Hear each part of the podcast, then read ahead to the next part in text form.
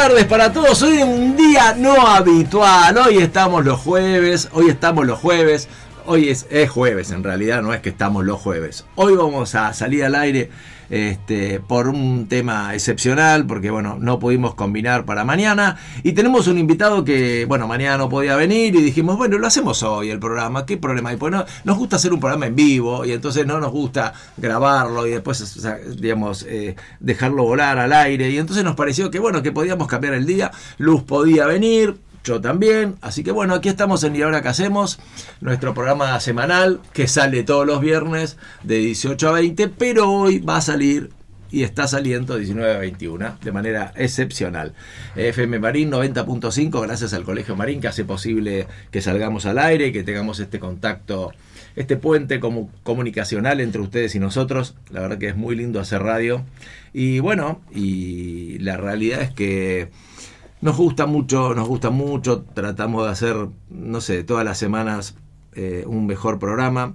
Generalmente tenemos la suerte de tener invitados maravillosos que nos cuentan sus historias. Yo siempre digo que cada uno tiene una historia muy linda para contar, todos tenemos una historia de vida, todos tenemos algo lindo para compartir, experiencias, errores, aciertos. A todos nos, nos enseñan, este, digamos, a todos los oyentes y a nosotros también cada invitado nos enseña su manera de vivir, eh, la, forma en que transitó su vida, la que está transitando, qué errores y qué cosas uno a veces estaría bueno poder evitar si le tuviera que, si tuviera la posibilidad de volver a, recorrer ese camino, pero, pero bueno, lo importante es eso, compartir todo lo que nos pasa. Y, y, bueno, ahora Luz está por llegar, así que en cuanto llegue Luz, pues está la operación técnica, vamos a charlar un ratito con ella y después les voy a presentar el invitado. Estamos, hoy tuvimos un día muy lindo, soleado, de pronto en un momento se nubló, pero la verdad que venía bien, estaba, eh, estaba muy lindo. Eh, de estos días que nos gusta a nosotros, donde la primavera empieza a asomar de a poquito y, bueno, y va dejando de lado el invierno, que ya le, faltan pocos días, gracias a Dios, espero que no vuelva por lo menos hasta el año que viene. Y yo soy de los que sufre bastante el invierno, me encanta, me encanta la primavera y el verano, así que por ahí va la cosa. Y, qué otra cosa más contarles, contarles que bueno, estamos pasando un momento muy particular, eh, todos los argentinos, y esperemos que pronto, eh, bueno, quienes nos, quienes, quienes nos representan, nos representen mejor y se ocupen de mejorar este país que tanto amamos y que, bueno, merecemos vivir de otra, de otra manera. Yo siempre fui partícipe de, no, no, no, no estuve nunca de acuerdo del todo en esto de que cada pueblo tiene el gobierno que se merece, pero bueno, a veces me parece que empezás a dudar de estas cosas, ¿no? Ojalá que tengamos un gobierno que pueda estar a la altura, que nos represente, que pueda gobernar de la mejor manera, que se ocupe de los problemas cotidianos y no de mejorar la vida de quienes están en el poder, sino de nosotros que somos los, este, los mandantes, ¿no? quienes les delegamos el poder por un tiempo para que bueno, nuestros mandatarios cumplan de la mejor manera la función que le hemos delegado y eh, dejen un país mejor. Lamentablemente cada presidente que se fue dejó más pobres de lo que recibió, así que es difícil creer. Pero bueno, como, como dijo nuestro ídolo Messi, eh, elijo creer. Eh, así que bueno, bueno, mientras esperamos que venga luz, vamos a presentar a nuestro invitado. Eh, Mario Menic, ¿cómo estás Mario? ¿Todo bien? Muy bien, gracias. Me alegro que, estés acá. Gracias por haber combinado los horarios y los días para que podamos este, charlar con vos. Y bueno, les cuento a los oyentes, hicimos un poco una promo en, Instagram, pero la idea es, bueno, vos sos un, hombre que, que hace muchos años, creo que más de 25, que estás viviendo en Estados Unidos, has ido a probar suerte, has ido a decir, bueno, vamos a ver si cambiamos de vida y encontramos otra manera de, de, vivir y disfrutar este, este oficio de, de, vivir, como que cotidianamente uno trata de, ser un poquito mejor y, mejorar esa forma. Y, nos gusta mucho compartir los testimonios, compartir las experiencias de vida, eh, el lado B, porque uno siempre que, viste que la gente que se va a veces te cuenta historias maravillosas, siempre es una cajita feliz que termina bien y seguramente va a haber un lado B que sí, sí, todo esto es muy lindo siempre y cuando transites todo este camino, o a veces no es tan lindo, te tenés que volver, en fin. Entonces la idea es convocarlo a Mario para que nos cuente un poco eso y, y bueno, y poder compartir esta experiencia. Claro que sí, muchas gracias Sí. por haberme invitado y dejarme compartir mi experiencia a lo largo de los 40 años que me fui desde de Argentina. ¿no? La primera vez a España Ajá. y luego mm, por el destino termino en Estados Unidos. De España te fuiste a, a Estados a Unidos. Estados Unidos. Yo me voy muy joven, de acá con 21 años, después de haber hecho el servicio Vos ya, militar. ya cumpliste 40, sí. 40 años va a ser en enero. No, no, 40 de edad. digo. ah, 61 tengo, no, ya Estaba, te estaba tirando un piropo. ¿Cómo entró en el chiste? Dije, re bien. Qué lindo. Tal cual, tal cual, tal cual. Eh, Se no. mantiene muy joven, increíble. Sí, ¿qué haces? ¿Quién te atiende? Eh, Bueno, sí, eso bueno, dicen. El tipo está libre en la vida, con lo cual eso también ayuda. a Ah, le podemos decir a las oyentes. Claro, tal Claro, cual. claro. Sí, te descomprime un poco la situación. Eh, sí, como te decía Miguel, yo me fui en el año 1984 con Ujú. 21 años, me fui a España, ahí viví 8 años y jamás pensé que iba a vivir en Estados Unidos. Eh, no me atraía en absoluto Estados Unidos, me atraía más Europa cuestiones culturales, mis padres también eran de ahí, ¿no? Claro. Entonces me atraía mucho Europa, no sé, yo sentía que Sí, alguna los vez había- orígenes tenían Sí, que ver con eso, ¿no? Claro. Cuando caminaba así por ciudades medievales, recuerdo, yo alguna vez estuve acá. Eh, y bueno, la vuelta es de la vida, conozco una mujer y termino en Estados Unidos. ¿Cómo el amor te lleva a todos lados? ¿Te diste cuenta, Sí, Luz? sí, Es así, ¿no? Sí, se subió al avión y... ¿Sabes? Muchas veces me preguntaron en Estados Unidos cómo llegué a Estados Unidos. Y eh, la mayoría terminamos por un amor. Qué bárbaro. Mirá vos. Hoy no estoy con el amor que tenía en esa época, pero sigo. sigo Usted es un hombre libre, en teoría, Sí. ¿no? Listo. Sí. Viste que Sí, está sí, no, chequeado el porque si hoy no chequeado. estoy, parece que está con otra. No, no, no. O sea, no tiene, no tiene ningún papel firmado. El Ok, tipo de- ok. digamos, está libre. Por eso Muy se mantiene así joven, Claro, Ese es el secreto, se ve. No paga cuota de colegio, nada. No, nada, nada. Tal cual. Ni OSDE, ni nada. Y, y cuando llegaste, ¿cómo, ¿cómo fue? Primero contanos un poco, viste que dicen que es bastante complicado el tema de, bueno, cómo entras a, a Estados Unidos, esto de, de trabajar, cómo siendo, digamos, extranjero tenés que entrar, salir, ¿cómo, cómo es eso? Más o menos sintéticamente, ¿qué es lo complicado de todo eso? ¿Alcanza con que tengas un laburo y te hagan un contrato? No, no, no, no, No. jamás. No, no, no, no, no. Eso te tiene que pedir una empresa, te tramita el, el visado, el permiso de trabajo, luego hay años en los cuales tenés que trabajar, Ajá. eh, pagar peaje, digamos, y luego el- el- el- es un estado diferente, o sea, lo que es migraciones y la empresa. Eh, luego la empresa te sigue necesitando, aplica para que eh, te sigan dando trabajo y ahí viene el permiso de residencia, Ajá. después de unos años de permiso de trabajo y después la nacionalidad. Ah. Son pasos muy complicados, hoy día lo tiene la gente de tecnología, Mm. si sos un genio en medicina, lo que están relacionados con tecnología. Yo vivo en San Francisco, Silicon Claro. Valley, está pegado. Hoy se llenó de hindús por el tema de tecnología, todo el mundo con visados y permisos de trabajo. O sea, si te destacás en algo, es más Sí. sencillo. Es más Podemos sencillo. ir, Mike. ¿Eh? Podemos ir. Podemos ir a, a- a No, visitarlo vos- a Mario. vos. Nosotros, ¿qué no, vos abogacía no, porque, bueno, yo dijo gente brillante en lo que hace. Por eso te Ah, bueno, decía. listo. Bueno, eh, Pero abogacía no, porque es totalmente distinta la Voy a decir por el idioma que manejo el inglés Sí, el inglés chino. que hablas también. Eh, después te dan también permisos temporarios mientras la empresa te tenga de alta, digamos, eh, se vence ese contrato y te tenés que ir de Estados Unidos. Ah, directamente. Ahora, echa la ley, echa la trampa. Mm. Ahí es donde la gente se casa, saca Claro, papeles, se queda, claro. se extiende. O sea, si vos te casás con una yankee, automáticamente tenés la nacionalidad.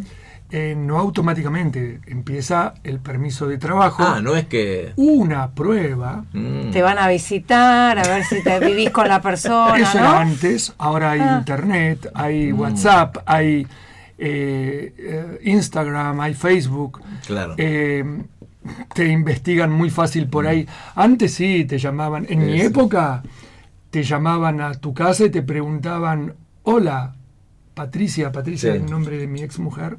¿está Mario? Si no era verdad el casamiento, decía, ¿qué Mario? Ah, Mario no está ahí, Listo. ya está. Chao. Eh, después fueron pasos diferentes, te investigaban cuentas bancarias, cuentas de luz, eh, cosas en común. Hoy no, hoy no te investigan nada. O sea, tenías que ser bastante piola para la trampa. ¿eh? ¿no? muy piola. muy Terminaba, O sea, terminaba claro. siendo un amor de verdad, porque tenías que ir con la persona. Te Hay- terminas enamorando. Terminas enamorando. muchos casos en los cuales eh, se casaron eh, por papeles y terminaron siendo Mira. casamientos reales Mira. y hoy día siguen con hijos y vos. conocidos míos. Ajá. ¿sí? Mira. Y cuando, y cuando entras en, eh, digamos, en, eh, a trabajar en, en- en Estados Unidos, digamos, es fácil conectar con un yankee eh, desde lo laboral, digamos, compara con las costumbres nuevas, estas que viste que a los 10 minutos ya estás tomando café con alguien, vení, vamos a, a- a casa, te invito a comer, yo voy a tu casa. Digo, es- me hab- hablo del yankee, no del, del latino. Es No, complicado, ¿no? eh, no, es el día y la noche. Yo venía de Argentina en donde en 15 minutos te haces un amigo nuevo. En España ni hablar, Mm. más rápido todavía. Estados Unidos es otra cosa. O sea, hay una, el, el, el yankee marca la diferencia entre ustedes y nosotros. mucho. eh, llevo 31, 32 años. Puedo contar los amigos yanquis con los dedos de una mano. Mira. es difícil entablar relación. Tal vez yo también me cerré un poquito, porque el sapo de otro pozo soy yo. Ellos son de allá. Sí, claro. Entonces, ah, de todas maneras, eh, es difícil hasta la convivencia. Recuerdo que yo quería aprender a hablar inglés rápido y me quería ir a compartir eh, una casa con americanos. Y un español recuerdo que me dijo, Mario, ¿para qué te vas a ir a vivir con americanos si con suerte a la mañana cuando se levantan te dicen good morning? Yo, en uno de mis primeros trabajos en los cuales eh, tenía jefes americanos, cuando llegaban, pasaban al lado mío y no me decían nada. Y yo me enojaba. ni un nada. ni un buen día, nada. Nada. Era normal para ellos. Y yo me enojaba. Y después me di cuenta que es así, que no te saludan. Hoy día trabajo en un restaurante y entra un compañero mío americano, pasa al lado mío y como que no estoy. Luego sí, seguimos, entablamos una, una, una conversación. Pero, pero perdón, Sí. un cachito. ¿Con un yankee él también hace lo mismo? O sea, con un par yankee sí, también. Ah, sí, sí, sí, sí, sí, sí, sí. Es la parte cultural y luego todo bien. O sea, no te trata mal, pero, pero Sí. capitán frío, así. La frialdad. ¿Y el latino que vive allá, cómo es? Ah, eh, Yo ver, tengo una experiencia no muy linda, por eso te pregunto. Mira, depende de qué estado y de qué latinos. Yo vivo en una ciudad en donde no hay casi argentinos, muy pocos. Entonces, eh, los argentinos nos buscamos. eh, hay muchos que se han vuelto, hay muchos que han muerto, hay muchos que eh, se han jubilado y ya pasan en otra parte, ¿no? Eh, yo me junto mucho con latinos, muchos mexicanos, peruanos, chilenos, ¿no? Eh, y compartimos nuestra,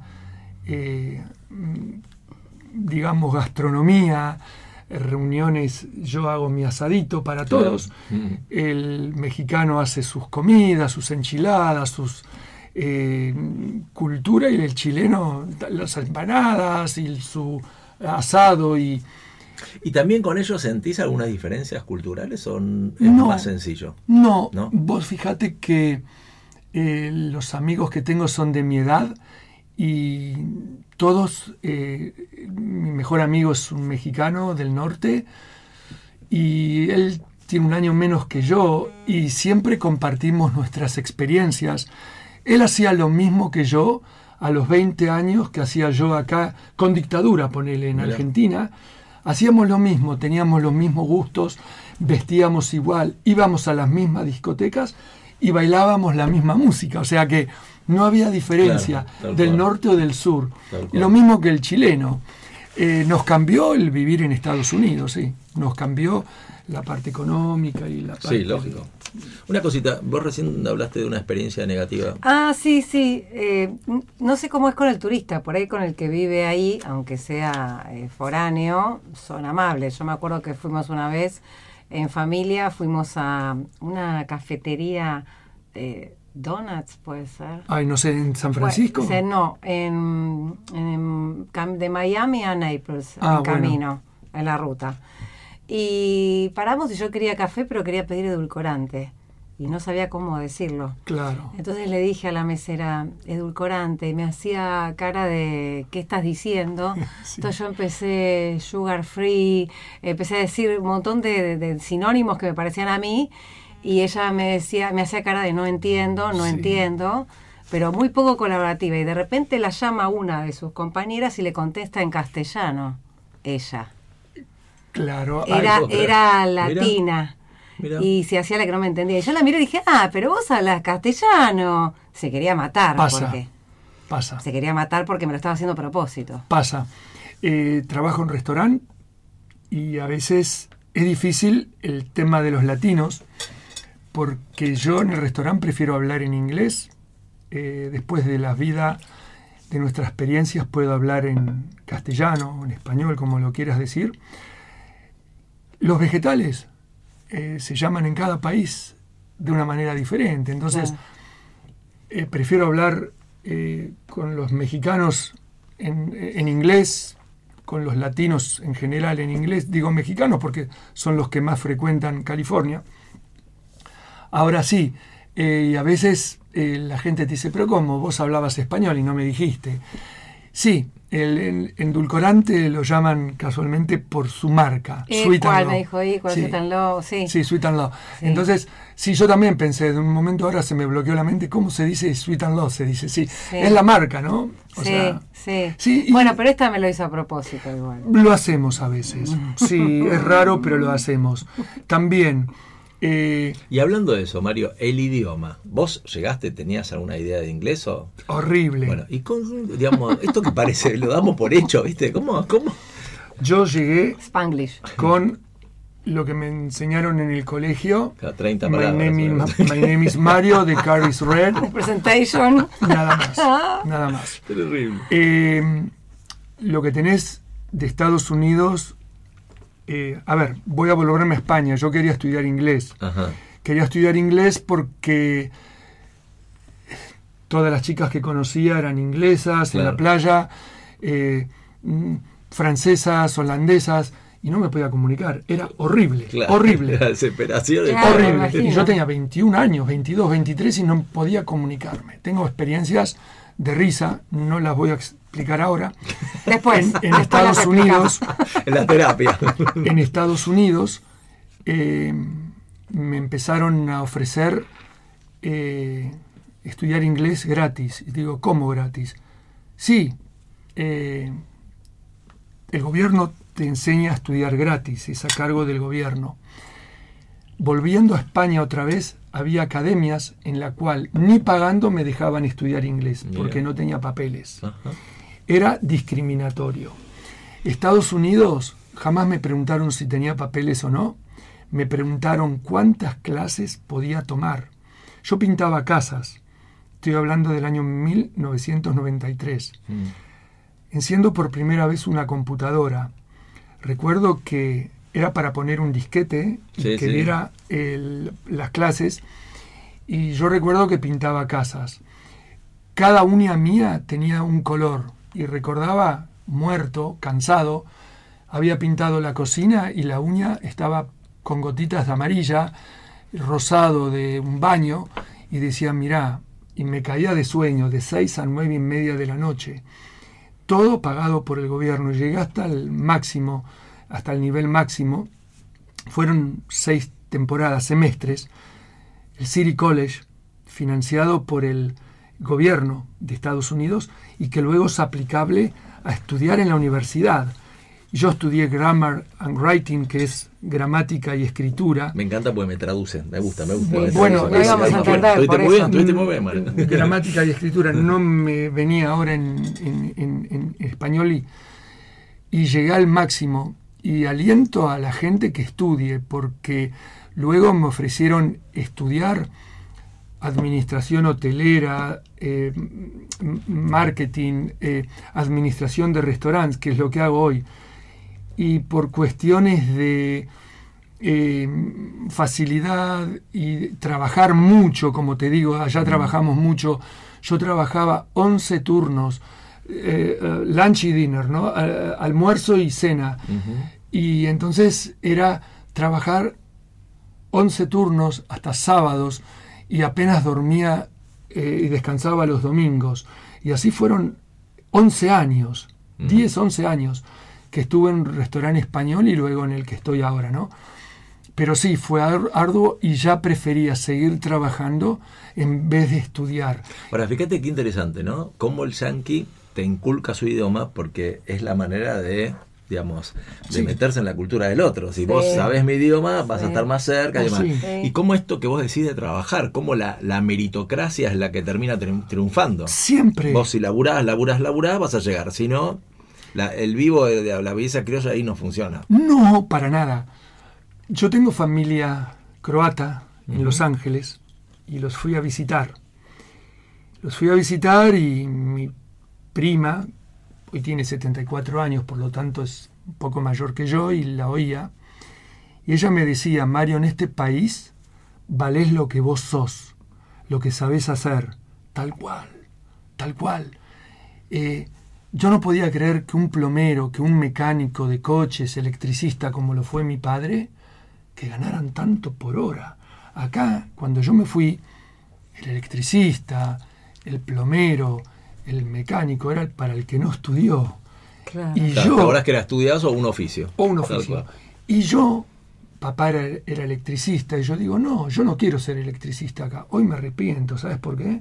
Por lo que gana un electricista en Estados Unidos. Sí, ¿Viste? está muy bien pagos. O un mecánico de coches. Sí. Lo que te cobran para, ¿viste? Para hacerte un arreglito. Y acá es el que no estudió en mi época, ¿no? Allá sería por ahí el camarero, ¿no? Las camareras, las meseras, Sí. las del supermercado, las cajeras, las que cobran menos quizás, compararle a lo que vos decís del electricista acá, ¿no? Es el primer trabajo que hacemos todos. Yo sigo en ello, pero estoy en restaurante de elite, ¿no? Tengo experiencia ya de 22 años en restaurantes, mi conocimiento es bien amplio. Ya podría ser manager si quiero, nunca lo acepté, me lo han ofrecido, por cuestiones ya eh, mm, aprecio más mi tiempo libre que el dinero, ¿no? Tengo 61 años, eh, puedo trabajar y vivir hoy con tres días a la semana. Mi día laboral son cinco horas por día. O sea, tengo... lindo. Sí, sí, es envidiable para mi edad y el poder administrar mi tiempo. Ya el dinero se administra solo, el tiempo es lo que es difícil administrar hoy. Eh, la familia, los viajes. Yo no tengo familia ya, pero el que tiene familia absorbe, absorbe. Pero aparte es interesante lo que Mario decía antes, para, para lograr esto tuviste que trabajar lo que trabajaste. Ah. porque está bueno, abajo. claro, está bueno contarlo, pero que, que si la gente, eh, digamos, recorta esto y lo pega en otro lado, suena, uh, mira qué maravilla. Sí, por ahí pero- hace muchos años éramos parecidos. es que tal cual. sí, Empezabas de, de, de llevapapeles en una oficina y terminabas gerente de banco. Sí, Es el caso de mi viejo, por ejemplo. Sí, sí, tal Eh, cual. Mi viejo tiene 83 años ya. Tal cual. sí. Ahora ya no. Sí, Ahora sí. no es así. Acá en Argentina, digo. Sí, sí. Una cosita que te iba a comentar. Yo tengo un compañero de- del secundario que también, digamos, este, está viendo en Orlando. Y él me decía que el primer consejo que le dieron, que le pareció súper útil cuando llegó para el idioma, era escuchar radio todo el día. sí. Que termina acostumbrándose el oído. Hay Sí. algo de eso, ¿no? Que, Sí. que ayuda. Dice, al principio no entendés nada, no Claro, sabes lo aparte que habla todo hablan. rápido, así, Pero después cuando empezás a escuchar y empezás a asociar... Eh, en San Francisco tuve mi primer novia y la única americana. Cuando venimos de un país como Argentina, y sobre todo descendiente de europeos, lo lindo es lo que nos inculcan en casa, guardar, ahorrar, y yo lo apliqué Claro. en una economía como en Estados Unidos. Sí, sí, sí, sí. Mi primer novia, Teresa, se llamaba, gastaba más de lo que ganaba. Y yo dije, con esta, ¿dónde voy a llegar? Si va a, va a gastar lo que gano yo y lo que gasta ella. O sea, íbamos a un bar y daba las propinas mm, equivalentes a lo que yo ganaba en una hora en esa época. Y yo digo, esta no puede administrar mi casa ni mi economía. ¿Y ahí cortaste? Ahí corté. No estabas muy enamorado, ¿no? No, pero ella buscaba como Ella sí De quería cierta algo serio. claro. Claro, y papeles y, Ah. y- y tal. Yo a partir de ahí empecé a transitar eh, todo lo que es relaciones con españolas, con latinas, y dije, es lo que tenés que hacer con una americana, no podés. Muy fácil. Yo Perdón, ¿Vos crecí, decís que todas las americanas son así o En general. en general son así gastadoras. es lo que te quería decir, yo aprendí, acá crecí jugando al fútbol en la calle, a las escondidas, y las americanas y los americanos a los 15 años les dan la primera tarjeta de crédito en la escuela para que sepan cómo usar el crédito. Y yo la primera tarjeta de crédito la agarré en España en el año 1989, cuando eh, eh, yo tenía 26 años por ahí. O sea, acá ya en Estados Unidos a los 15 años ya te la dan en la escuela para que em- empieces a, a usarla. Es el concepto enseñan. de economía de ellos, Sí. ¿no? De gastar, de que circule el dinero, ¿verdad? El crédito, obvio. Claro. Lo primero que te dicen, yo no lo entendía, acá tenés que tener crédito. En Estados Unidos, sin crédito, no, son, no sos nadie. Te voy a decir una cosa, llevo 32 años eh, para que veas. eh, mi abuela una vez me dijo, no gastes más de lo que tenés en el bolsillo. Dos cosas solas tuve endeudado yo en mis casas en Estados Unidos. Lo demás lo compré siempre al contado. Teniendo la guita. Ah, no, no. Nada, ni coches, ni ropa, ni música, ni nada, O sea, ni ahorrabas televisor. hasta tenerla y de ahí la gastabas. Andaba con coches viejos, cuando ahorraba un poquito, ponía aparte y compraba uno más nuevito. Y así. Eh, jamás. Hoy el sistema, si quiere, eh, voy, muestro mi documento, ya sacan tu nombre y apellido y salgo manejando una Ferrari. Es muy loco eso. ¿Sí? ¿Será por eso que tantos argentinos triunfan allá? Sí. Por la mentalidad y la formación de acá puesta en un país como ese. Qué lindo tema tocaste. El otro día hicieron una estadística, el otro día fue hace un año, dos años, no recuerdo los números, eh, el 80% de los argentinos que viven en Estados Unidos somos propietarios de viviendas. Sí. Eso te lo dice todo. Te lo voy a decir cómo. No hay inflación, olvídate este 2% que hay ahora, 5, qué sé yo. No hay inflación, te dan crédito a 30 años. Un argentino una vez me dijo, Mario, a los 50 años tenés que tener tres casas. Y ya lo hiciste. Mira. Eh, Pero acá-. Pero aclaramos por si alguno está desatento, trabajando. Oh, mucho. Trabajando, es la cultura del trabajo, Y no hay además- otra. no, No, es magia. Que además Claro, entrar no es fácil. O sea, yo conozco gente que quería ir y está esto de la green card y tener un palo verde, no sé qué. Una cosa que vos decís, me la tengo que jugar, dejar todo, vender todo acá, llegar y después si a ellos les parece que yo produzco, me dejan vivir ahí. Y si no, me mandan de nuevo. Nadie te tiene que mandar de nuevo. Si ¿Cómo es, es que no eso? haces- Vos llegás, eh, no te tenés que mandar ninguna infracción, ningún crime, se dice allá. No drogas, no robar nada, no. mm, O sea, hay un infringir culto la- al respeto por la norma. Oh, sí, sí, sí, sí. Bueno, sí, esa la policía es, muy respetada. eh, no te pueden pedir los documentos ni tu estatus migratorio si no hiciste nada. Eso te lo pide un juez. La policía no te puede pedir nunca tu documento para ver tu estatus migratorio, jamás. Si cometiste una infracción, sí, O si me agarran con droga, claro. Pará, si yo voy allá y digo que voy de viaje, ¿no? Para poder irme, saco la visa, el pasaporte, todo. Llego y mi idea es vivir ahí. Si yo no me mando ninguna macana, nadie se entera y yo vivo toda mi vida allá. 27 años eh, tenía un argentino amigo mío ilegal, 27 años, tres propiedades, casado, los hijos americanos porque nacieron ahí y él estaba ilegal con la esposa. ¿Y él puede comprar eh, siendo ilegal? Sí, sí, sí, sí. Con más restricciones, no te van a dar un crédito fácil, eh, tenés que poner un tanto en tu vivienda, digamos un 20% mínimo, y lo financias a 30 años fijo, te lo dan porque vos ya pones el 20%, y que tengas un récord limpio, un antecedente limpio de que pagaste siempre en término, de que tenés un crédito limpio, es lo más importante. Y lo demás va rodando solito. ¿Y qué pasa si vos ya estás viviendo allá, tenés hijos, esposa, no norteamericana, eh, tenés tres propiedades, todo, y te, te mandas una infracción, un crime? Em, ¿Te, vuel- te mandan de nuevo? Sí, depende el tipo de crime que sea.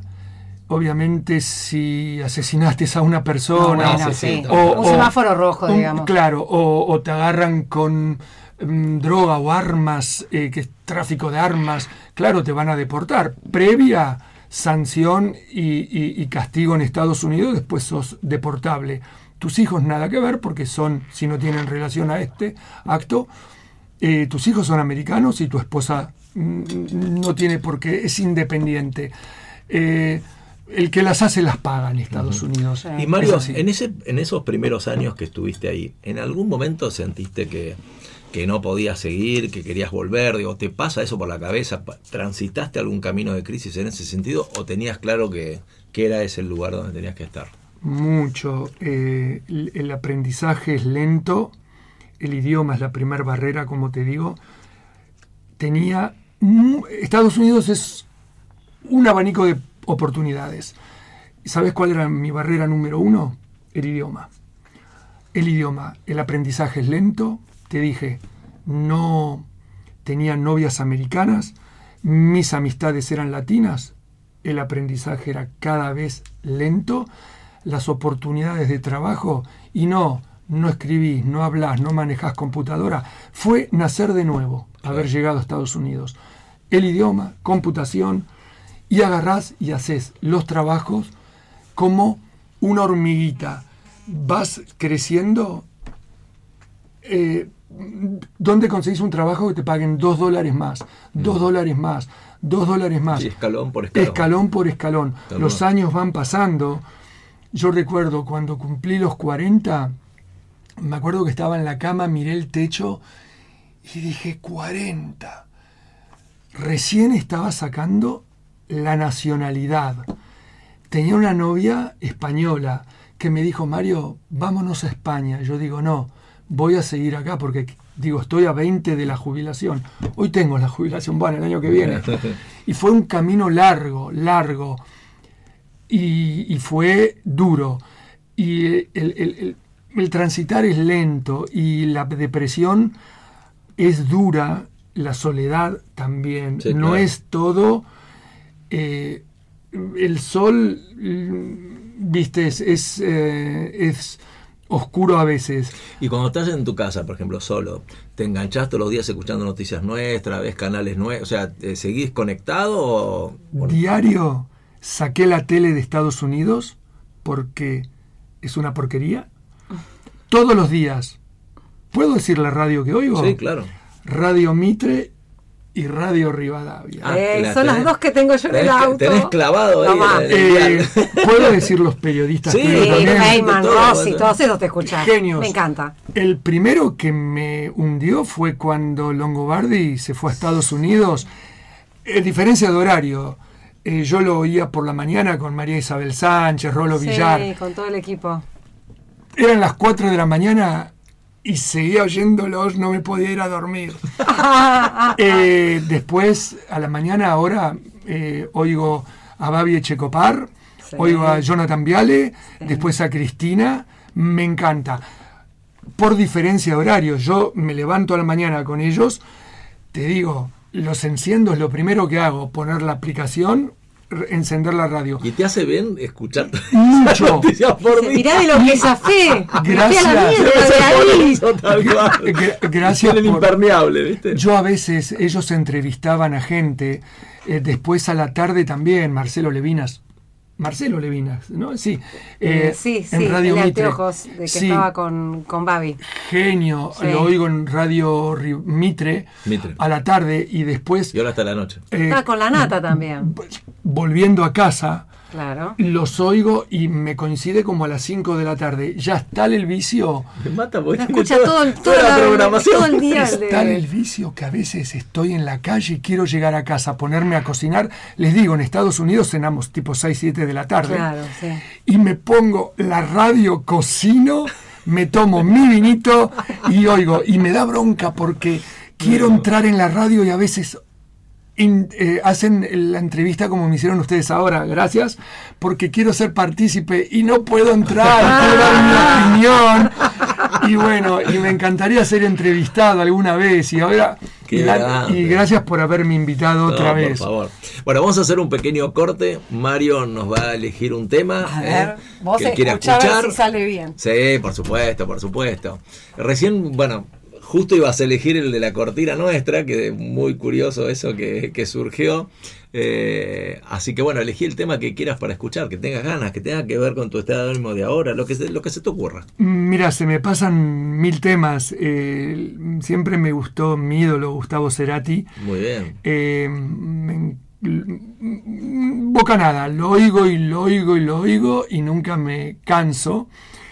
Y ahora también me gustaría oír Prince, Purple Rain. ¿Se puede? Sí, ¿por cuál querés que empecemos? Empecemos por uno y después el otro lo hacemos en, en el próximo corte. Por ahí. Doves Don't Cry. Bueno, ahí está, ahí lo está buscando Luz. ¿eh? Y va a salir al aire. Y después vamos a seguir hablando con Mario, que está buenísimo todo esto. Tenemos muchas más preguntas para hacerle. Después vamos a tener la terapia con Mario también para divertirnos un poco con él de sus cosas personales. ¿eh? Así que es una maravilla. Ahora Luz lo está, lo está, lo tenemos ahí, ¿no? Luz está. Prince, Doves Don't Cry. Ahí está, ¿eh? Lo estamos buscando. A ver. Purple Rain es el disco. ¿Querés que vaya al control, Mario, y te ayuda? Ningún problema. Yo total sigo, sigo hablando acá, no pasa nada. Ah, habías puesto bocanada. Claro, claro, claro. Ahí está, a ver. Me parece que lo tenemos, ¿eh? Ahí está. Dedicado a Mario. Sale. Lo dejamos volar. Y ahí seguramente lo van a escuchar.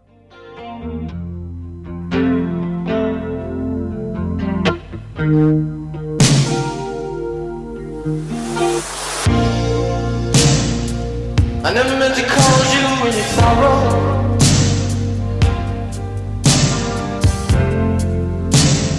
I never meant to cause you any pain.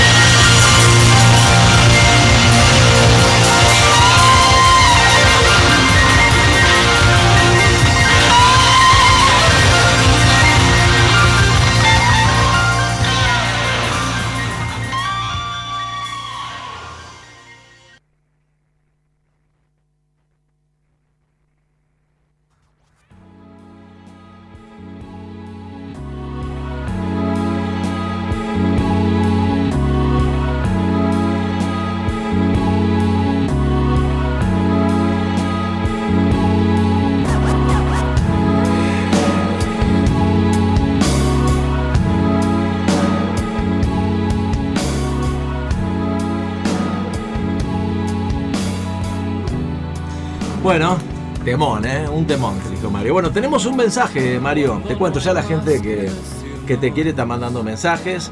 Acá hay un mensaje que dice: eh, Un saludo de parte de, de Diego y de Olguita. Y, y quieren decirte que están muy felices que estés acá entre nosotros y lo invalorable que es que cuentes tus experiencias para aclararle el panorama a los que están pensando en emigrar. Suerte. Lindo mensaje. También tu hermano mandó un mensaje muy lindo, eh, que está contento, que se escucha perfecto y manda felicitaciones. Pone, sale 10 puntos. Qué Así que bueno, bien. Gracias. ¿eh? Vamos, vamos recibiendo mensajitos. Eh, a ver, nos gustaría que nos empieces a contar. Viste que cuando uno va a otro país, recién decías vos las cosas que a veces son cuesta, que son negativas, y por supuesto, como todo, siempre hay un lado B. Pero contanos, no sé, tres o cuatro costumbres americanas que decís, cómo me encantaría poder agarrar esa costumbre y traerla a la Argentina para que mejoremos como sociedad. Porque hay cosas que, por lo que vos decías, la sociedad americana se basa en la confianza. O sea, eh, como que se cree en el otro y si vos fallás, eh, como que quedás afuera del partido, ¿no? Pero mientras vos cumplas, digo, ¿qué, qué tres o cuatro cosas nos podría decir que te encantaría que importemos de Estados Unidos y lo hagamos nuestro? Bueno, eh, lo primero que se me viene a mi mente es la organización que tienen. eh, vamos a hablar de la época que yo llegué. No había celulares, internet lo tenían nada más que los negocios. Lo fácil que era obtener un registro, una licencia de conducir, ¿no? Eh, aún estando ilegal preferían que la tuvieras para, para asegurar tu vehículo en caso de Mm. que eh, hicieras un daño a un Sí, para achicar el riesgo de alguna manera. para achicar el riesgo. Tal cual. La facilidad burocrática en la cual yo fui, como te dije, no hablaba inglés y pude optar a hacer el, el- el registro de conducir en mi idioma.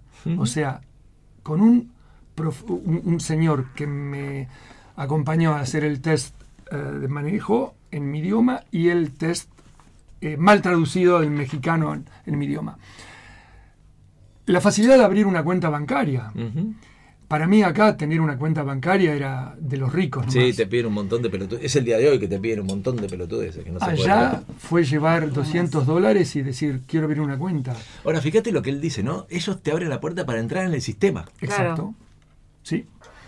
Em, Yo no entiendo cómo no se llenó más todavía, si es así. Bueno, en De Calif- gente, digo, de otros países. Qué buen punto tocaste. Eh, hace poco hubo, hace poco, 15 años atrás, hubo una manifestación, eh, hubo un, un alcalde en San Francisco que prohibió las ah, driver license, que son las licencias de conducir, am, en, en el estado de California y salieron masivamente todos los inmigrantes que querían esas licencias de conducir. Y había en contra de los inmigrantes que salieron a... Recuerdo una avioneta con una pancarta que ponía eh, California se hunde por la cantidad de inmigrantes que estaban llegando a trabajar, sobre todo en la parte de agricultura. El trabajo que no quiere el americano, andate al campo, son todos latinos. Andate a un restaurante y son latinos. En, en la cocina, en la parte de el back of the house, que se dice, en la parte de donde se lavan los platos. y Esa es, a ver, mm, la parte burocrática es la parte envidiable de ellos, la rapidez con lo que se tramita. Hoy no tenés papeles, tenés papeles falsos y el restaurante no tiene por qué investigarte. Vos les presentás unos papeles, el restaurante no es migraciones. Digo un restaurante porque trabajo en un restaurante, pero Mm. cualquier empresa, ¿no? No es migraciones. El, el restaurante acepta los papeles que traes.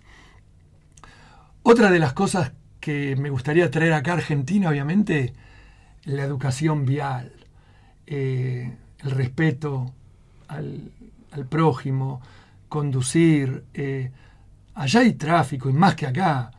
Eh, no voy a entrar en los piquetes y todo esto de, bloquearte la avenida. ¿Sabes lo que es un piquete allá? Estás en desacuerdo y das vuelta con un cartelito en el hotel donde trabajás y pones que no estás de acuerdo, pero no interrumpís a nadie. Y es eh, eh, no faltarle el respeto al prójimo, no molestar al prójimo. Esa es la parte envidiable de, de ellos, eh, la facilidad que te otorgan todas las cosas. Eh, un trámite en migraciones también, te dicen esto tarda ocho meses ahora y ya sabes con antelación lo que vas a esperar, lo que te va a cobrar un abogado. El abogado, claro que hay eh, eh, tramposos en, la- en el cual podés... no, no es un paraíso. Claro, hay, hay- sobre todo latino con latino, ¿no? Pero bueno, eh, no sé, esa es la parte. Y después, bueno, la transparencia mm, de la parte jubilatoria, te lo digo porque yo me voy a jubilar ahora, el año que viene, entonces es la transparencia de que yo estuve cotizando los primeros 10 años y un día me mandan una carta diciéndome que ya gané los créditos necesarios para jubilarme. Yo digo, ¿cómo? ¿Ya estoy viejo? No, son 10 años y yo no sabía. Es así. O sea, Claro, es muy loco. muy loco. Y después, nada, vendés un coche y tenés un título, eh, firmás los papeles, los metés en un buzón, creo que te lo dije el otro día. Sí, pero lo contalo en, que está buenísimo. lo metés en un buzón con la estampilla pagada, dice no, no postage necessary, no, eh, ya lo paga el Estado. El, yo firmo el, el- el papel tuyo y vos firmás el mío. Los dos tenemos cinco días para que el coche mío esté a tu nombre. Y si no lo haces, te multan a vos. Yo ya me se lo mandan por correo? Por correo, los dos lo tenemos eh, firmado. Yo o sea que el registro no existe. el- el- a ver, Como acá, digo, el registro de que cada No, lugar tiene un registro Ah. no existe. No, no, no, no, no, no. Tenemos cinco días y eh, eh, va al DMV, Dirección Mm. Motor Vehicles, que es acá, no sé cómo se llama, el trip, ay, no sé cómo es acá. Entonces te lo dan de alta, que yo, el, el título a tu nombre. Todo muy rápido. ¿Es cierto que tenés una patente de toda la vida? O sea, tu patente es esa Bueno. la, la que te identifica. Eh, si la pagás más, yo, le- bueno, yo le quise poner una vez Boca Juniors, puede tener siete letras. Me muero. Boca, Boca JRS. O sea, pagas una moneda y puedes elegirlo. Cada año Ah, la pagás porque es exclusiva. También quise poner Mr. Manic por mi apellido. Eh, y ya es eterna. Vas a ver eh, las placas, las patentes de los eh, color negro de California que son de la gente mayor, Mm. que le ponen un nombre, ¿no?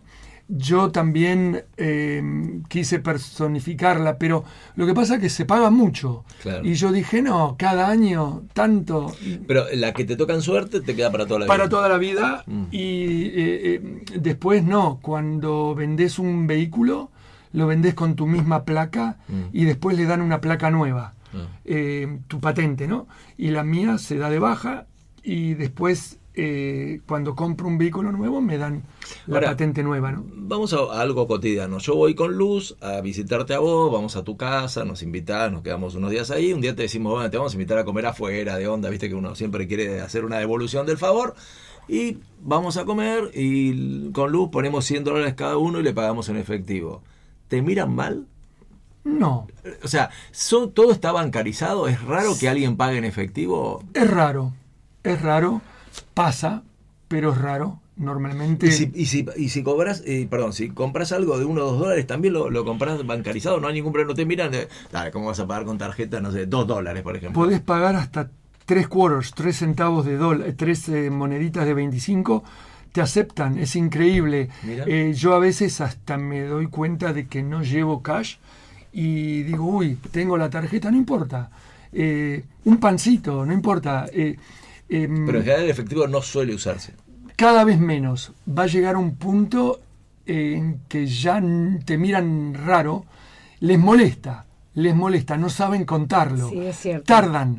Yo me doy cuenta, a veces en el restaurante necesito cambio de 100 para devolverle a un cliente y veo que el barman es el que maneja la caja, Mm. es americano y se pierde y yo dale, contá que me tengo que ir de vuelta a la mesa.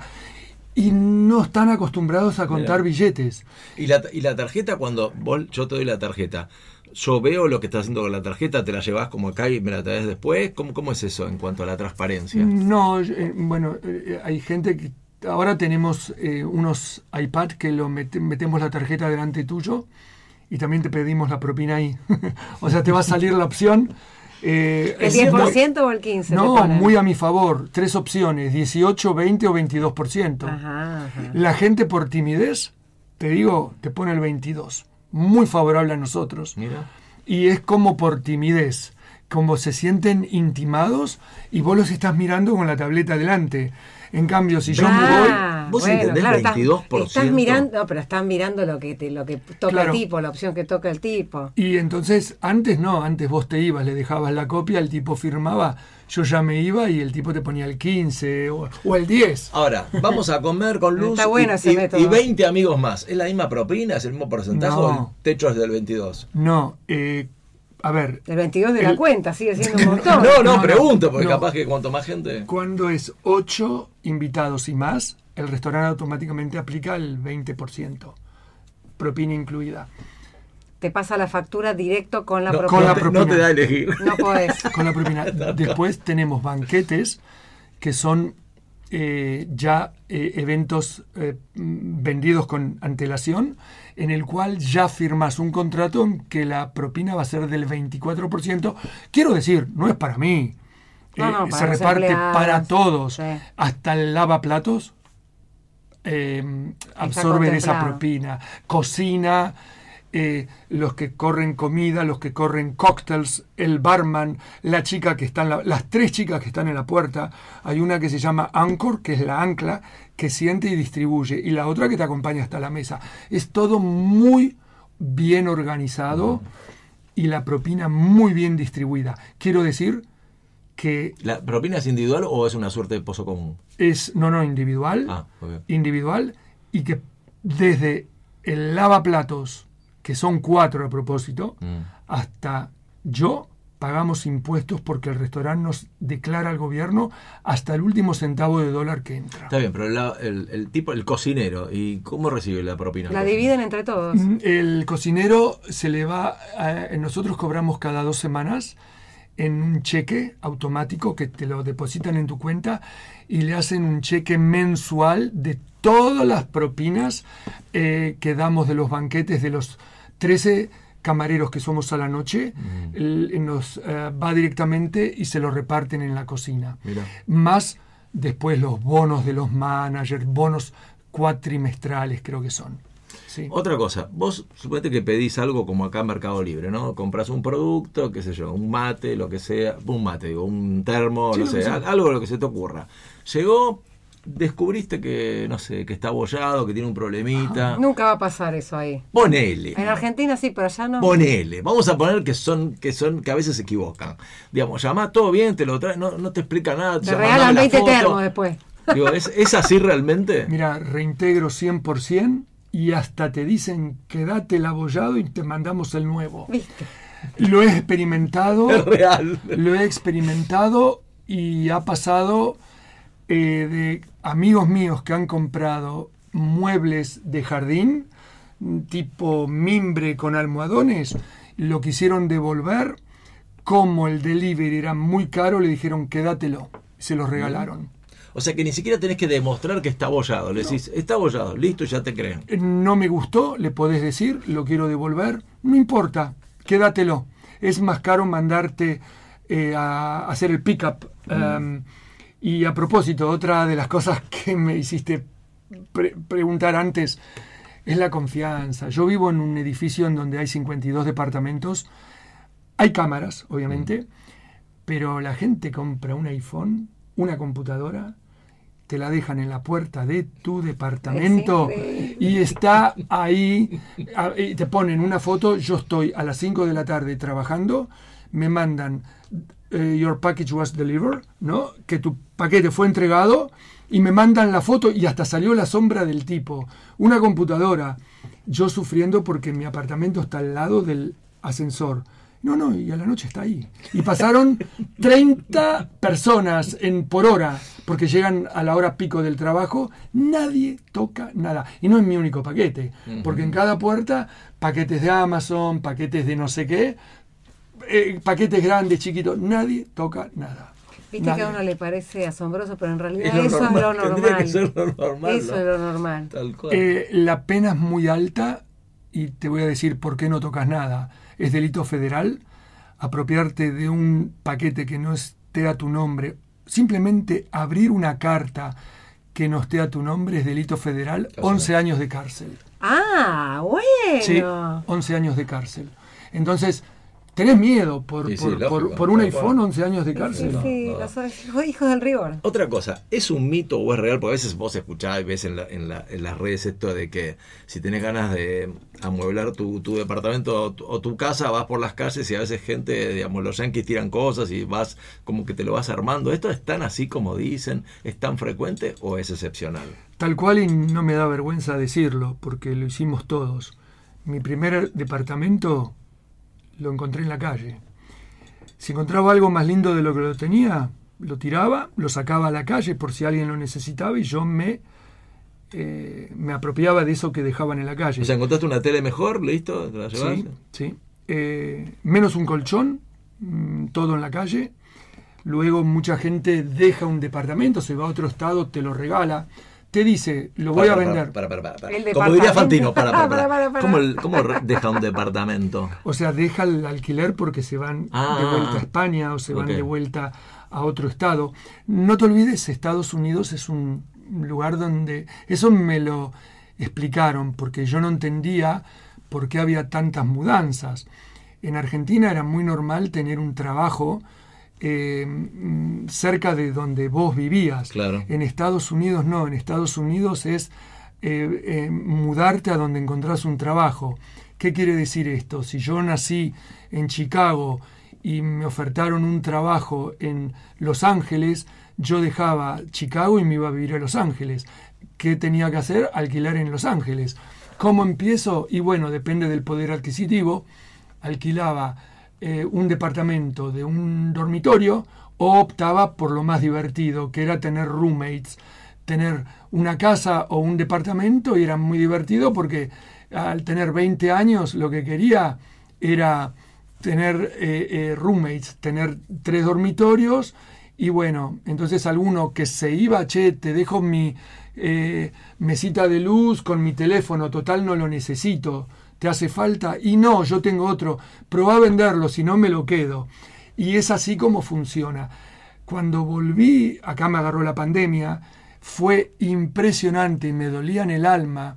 En San Francisco, pasó en todas las ciudades, ver sofás de cuero nuevos. Recuerdo uno de Si supieran los gamuza. oyentes la cara de sufrimiento que está poniendo mientras recuerda ese momento y lo vuelve a vivir. vos estabas acá en Argentina y allá estaban tirando sofás de cuero de gamuza y decías, ¿por qué no estoy ahí? Yo llegué acá el 3 de marzo, el 15 cerró el aeropuerto, me quedé hasta junio, el 26 de junio compro un vuelo de repatriación, no se podía salir, apareció un bendito vuelo y me lo tomé. Llego, me hicieron hacer la cuarentena, mi restaurante por suerte estaba abierto el- la terraza y yo recorría San Francisco. Era impresionante ver las calles todas cuesta arriba, cuesta abajo, porque claro, la gente se fue. Los dueños de los departamentos sacaron todo la calle porque querían empezar a alquilar de vuelta. La gente se fue sin nada, se Ay, fueron. El que y- alquilaba no usaba lo que dejó el anterior, ponía todo nuevo. no, todo nuevo y el dueño tenía que volver a alquilar. Y yo pasaba con mi coche y sufría porque veía sofás, televisores, camas, muebles, mejores que los que tenía yo. Pero bueno, ya los míos estaban en casa y era, bueno, eh, eh, gente que se dedicaba a juntar, guardar y venderlo por eBay o guanda- venderlo por internet. Y yo me duele mucho un sofá de gamuza que lo veía en mi casa y no me lo podía llevar. El sofá de gamuza, Sí, ¿te acordás? sí, sí. En cuanto a la alimentación, ¿también uno tiene que adaptarse a la alimentación de los yanquis o es bastante, digamos, parecida? No, no, no hay inconvenientes en ese sentido. La, me- la alimentación es una porquería en Estados Quedó, Unidos. quedó claro, ¿no? Por Ya si está. alguno está dudando. Es una de las cosas que llevaría de Argentina, ¿viste? Claro, Para tal allá. cual. Eh, la alimentación, yo mm, odié la comida chatarra siempre. Siempre cociné, tal vez algo cultural, siempre cociné en casa. Aprendí y también al trabajar en restaurantes fui a- preguntando recetas, Mm. eh, cómo se hace tal cosa, cómo se hace esto.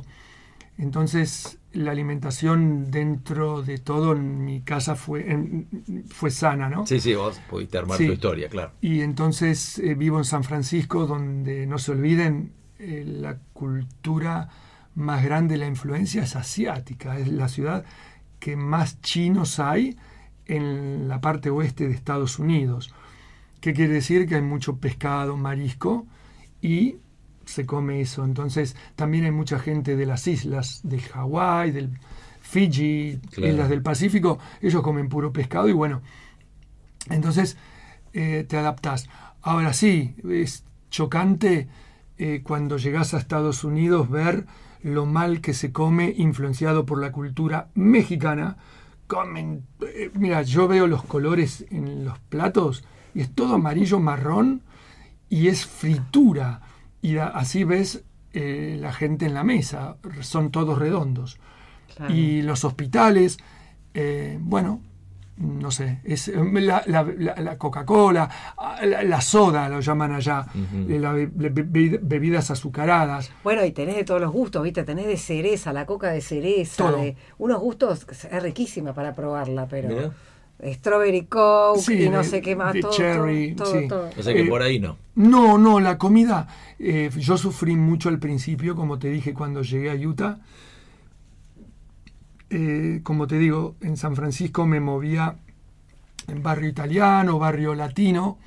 Entonces, mm, claro, barrio italiano, las mejores cafeteras expreso. Yo Claro. vine de España en donde era un adicto al buen café. Mm. Eh, fue, en- como te dije antes, llegar a Utah, en donde eh, la cultura del café fue horrible, la experiencia fue horrible porque recuerdo que fui a cenar una noche y viene una camarera y me, me pide con la pasta si quería café y le dije a mi ex, le digo, che, ¿cómo me ofrecen café si no terminé de comer? Y ella me dijo, Mario, acá la gente cena con café o al mediodía almuerza con café. No lo podía creer. Qué loco. Otro de los choques grandes fue ver la gente eh, cómo pasaba por los ah, drive-in, ¿no? Por a sacar sus comidas al McDonald's o al Burger King y comer en el coche, eh, comer sus dos hamburguesas y la gaseosa de eh, litro llena de hielo y iban comiendo desde el McDonald's eh, al, al- eh, comiendo en el coche. No había esas tres horas para comer como en España Claro. y fue un choque cultural y gastronómico horrible. Fue lo primero, el no tener tiempo. Otra de las cosas, vuelvo a las preguntas de antes. Eh, allá los supermercados abren las 24 horas del día. Sí. ¿Sabes lo lindo que es eso? Eh, porque yo, si no tengo algo para cocinarme en casa, a las 12 de la noche y me compro un paquete de ravioles, lo hiervo con una lata y, la, y tengo mi cena. Eh, mm, el- los negocios no son como acá ahora me di cuenta. Acá cierran eh, de una a 5 de la tarde. Eh, se toman su break, ¿no? Su descanso. Sí. Allá es todo corrido. Eh, los supermercados ahí en mi barrio abren desde las 9 de la mañana hasta las 9 de la noche. ¿Qué quiere decir? Emplean más gente Claro. porque abren 12 horas y vos tenés que tener dos empleados más en la caja, eh, en cada caja, de 6 horas cada uno. Ese empleado es un estudiante universitario, Claro. hace su trabajo de part-time, vos generás puestos de trabajo. El empleado ya está, eh, son chicos jóvenes, tienen su trabajo, trabajan 6 horas, pueden pagar su alquiler porque vienen de otros estados a estudiar algo cerca de casa y tienen su facilidad, ¿no? Sí, sí, tal cual. Y es así. Un tema. Bueno, nosotros siempre hablamos que las mujeres argentinas son monísimas, son coquetas, se cuidan, se, se producen, digamos. En general vos ves la mujer argentina, eh, cualquier, eh, digamos, eh, nivel social, siempre, digamos, eh, hace un culto de la coquetería, en líneas generales, por supuesto, estamos hablando, ¿no? La mujer americana, ¿qué onda? ¿Es así? ¿No? ¿No le da bola a todo eso? ¿Sale Ya se como está se- riendo. No, muy fácil porque sé por dónde voy a entrar la- en la respuesta. La mujer argentina es la más linda del mundo. Lo veo ahora en la calle. Acá tengo a Luz. Lindo, gracias. Este, Después se agranda, es difícil bajarlo bueno, de ahí. sí, pido, yo me, me voy para allá arriba. Mira, ando en la calle y acá hay un cambio cultural muy grande con respecto cuando yo me fui. Acá vino mucha gente de países limítrofes. Cada cultura tiene su belleza. Claro. Yo hoy encuentro una belleza linda en la mujer asiática, porque vivo en San Francisco. Claro, tal cual. En una época la encontré en la mujer afroamericana. ¿no? La mujer europea escasea en Estados Unidos, porque hay descendientes, entonces no es lo mismo. Eh, ya hay generaciones, tres generaciones, pongamos. Ya no sabés si es europea, si es latina o... Pero mm, la americana, vamos a poner eh, lo que digo, muchos me han dicho, muchos argentinos me dijeron, Mario, acá es igual. La mujer americana cuando es bella es high maintenance. ¿Qué quiere decir high maintenance? Mantenimiento alto. La mujer latina, todos me dicen, y Mario, ¿y vos por qué no estás con una mujer latina linda, ponele, ¿no? ¿Por qué no? Porque la mujer latina, ¿sabes por qué? Porque es high maintenance también. La tiene un directivo de una empresa grande y la lleva a pasear por todos lados, la lleva eh, y es difícil competir con un tipo así. Entonces, eh, hay una barrera también como acá.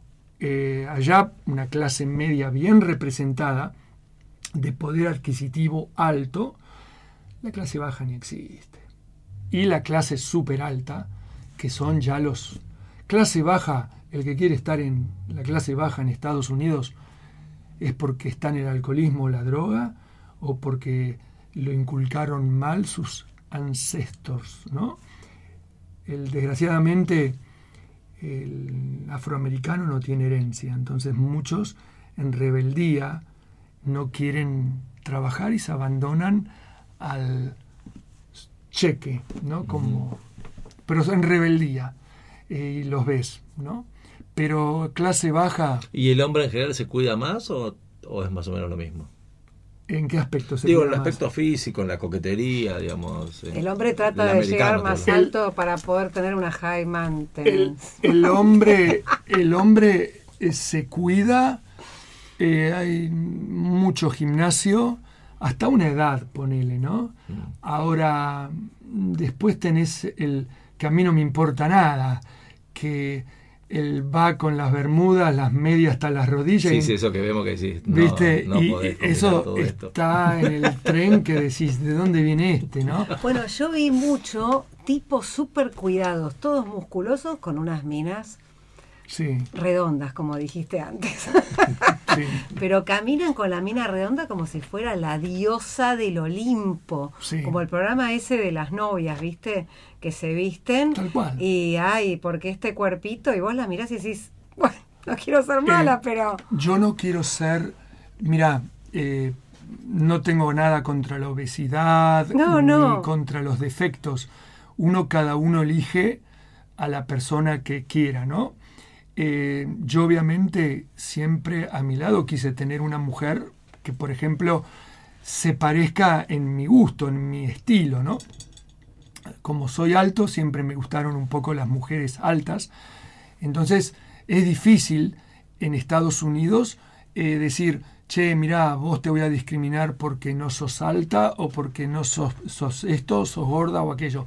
Jamás lo digas, lo podés pensar, pero jamás Claro, lo, por supuesto, lo digas. por supuesto. Ahora sí, en Estados Unidos he visto lo más desparejo habido y por haber. O sea, trabajo en restaurante y digo, ¿cómo este tipo con esta facha puede estar con esta mina?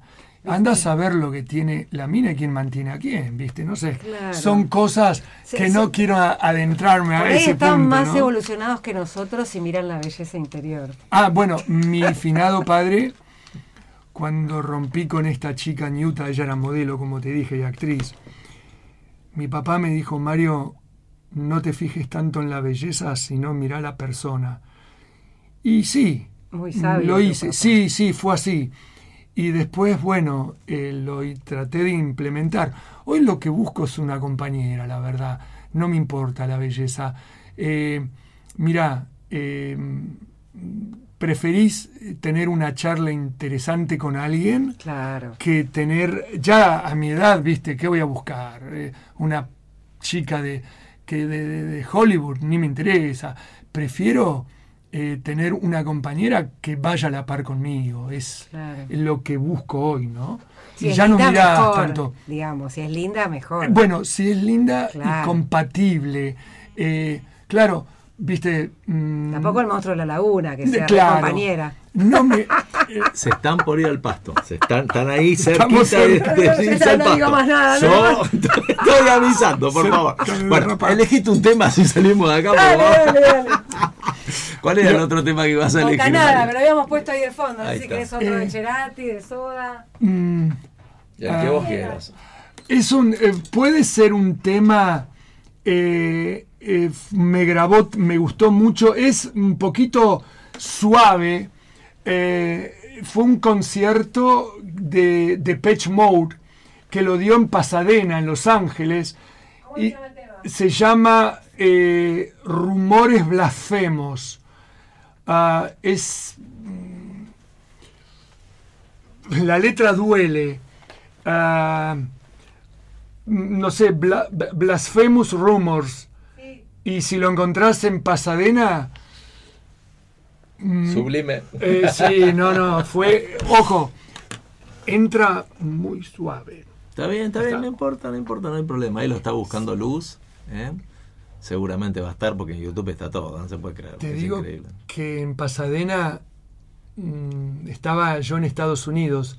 Fue cuando lo eliminaron a Argentina a los rumanos. Uh, Y no fui, tenía la entrada para ir. Y como a Maradona, que en ese momento era mi ídolo, no hoy, eh, dejé de... eh, vendí mi entrada. va. mira. Y fue contra, contra Rumania y vendí mi entrada. A lo mismo que la había comprado. Mira vos. ¿Lo tenemos listo, Luz? Dale, ahí está. 18 de junio. Fue esta la tapa perfecta. Perfecto, ahí Sí. lo estamos escuchando. Ahí está. Déjalo volar. Les va.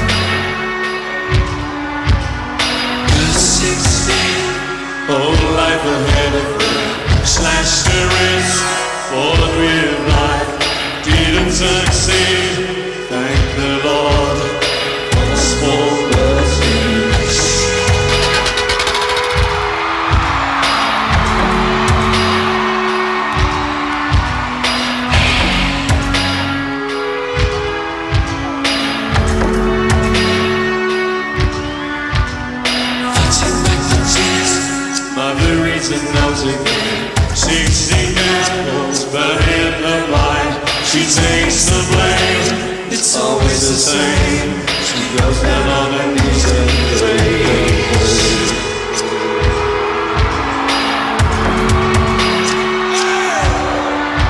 I don't want to start any pleasant rumors, but I think that God's got a sixth sense of humor,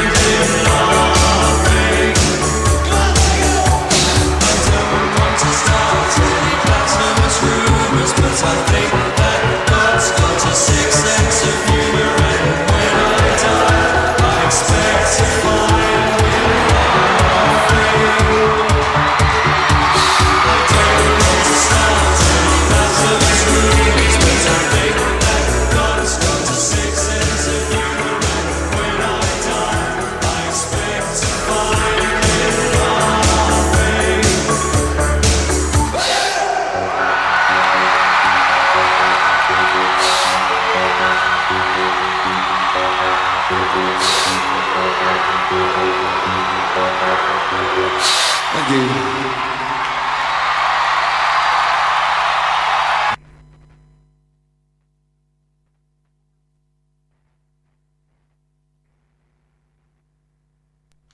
Bueno, volvemos. Aquí estamos. Bueno, ahí tenemos un montón de saludos, gente que escucha, que manda mensajes. Vamos a escuchar un mensaje eh, de, Mariana, Mariana Romano, que mandó un mensaje. Parece que es una, un- una, una amiga de, de- de Mario que conoció en el avión, muy gracioso. Y vamos a escuchar a ver de qué se trata lo que nos va, nos que el mensajito de, de Mariana.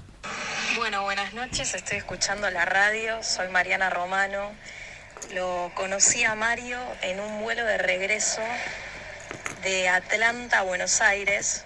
Yo había viajado a Washington por una misión diplomática, una cuestión de trabajo, y estuvimos todo el vuelo charlando, Mario contándome su experiencia de vida, una persona de una calidad humana excepcional, con una capacidad de trabajo, inteligencia y bondad admirables, así que fue el mejor vuelo de mi vida y me llevé una, un amigo, una experiencia para compartir y para aprender, porque realmente un argentino en el mundo es una persona con una capacidad de observación mayor, ¿no? Eh, con otra sensibilidad, con, con bueno, con esas peculiaridades que tiene nuestra idiosincrasia. Así que bueno, muy feliz de haber conocido a Mario, un placer, eh, tiene lo que merece por, por lo que es como, como ser humano y lo, lo conocí unas horas y ya me generó todo eso, así que no imagino compartir la vida, digamos, eh, los amigos, la gente que lo conoce más cercana, eh, que es más cercana, ¿no? Así que bueno, les mando un cariño, gracias por esta entrevista que realmente aporta mucha, mucha lucidez y, y bueno, nos nutre a todos. Les mando un cariño y gracias. Qué bueno, qué lindo, gracias Mariana, qué linda. La conocí, es una Qué abogada. linda. eh, eh, trabaja, no sé, me- yo me confundo en el Estamos en el aire. en, en- en Palacio de Justicia, creo que me dijo. Y fue raro porque normalmente en el avión hablas un ratito y después te tirás a dormir. Y habíamos eh, tenido un percance, nuestro vuelo se retrasó como 8 o 9 horas. Y bueno, fue mi compañera de asiento y vinimos charlando 10, 11 horas. ¿Esto cuándo fue? Ahora, hace dos meses atrás. ¿Y no la volviste a ver? No, no porque, como te dije, estaba yo en- con el tema de mamá Sí.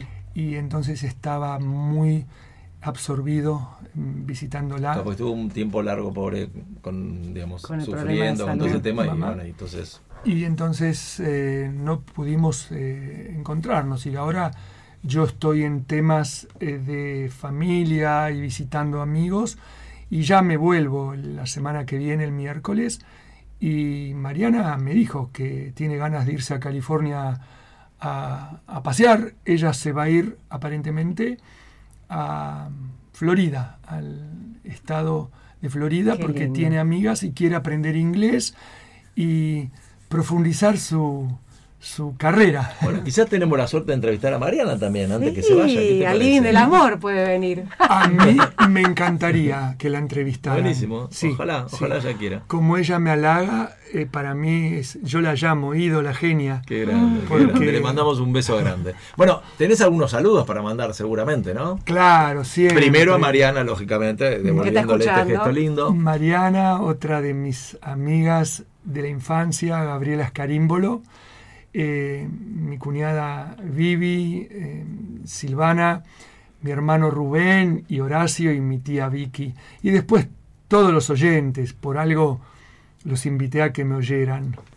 Los sobrinos, no te olvides, te pido. por Ay, favor, los Que tenemos un quilombo, por favor, te lo pido. Por un favor. montón. Y nombrame uno por uno, porque si no va a venir una contar. demanda.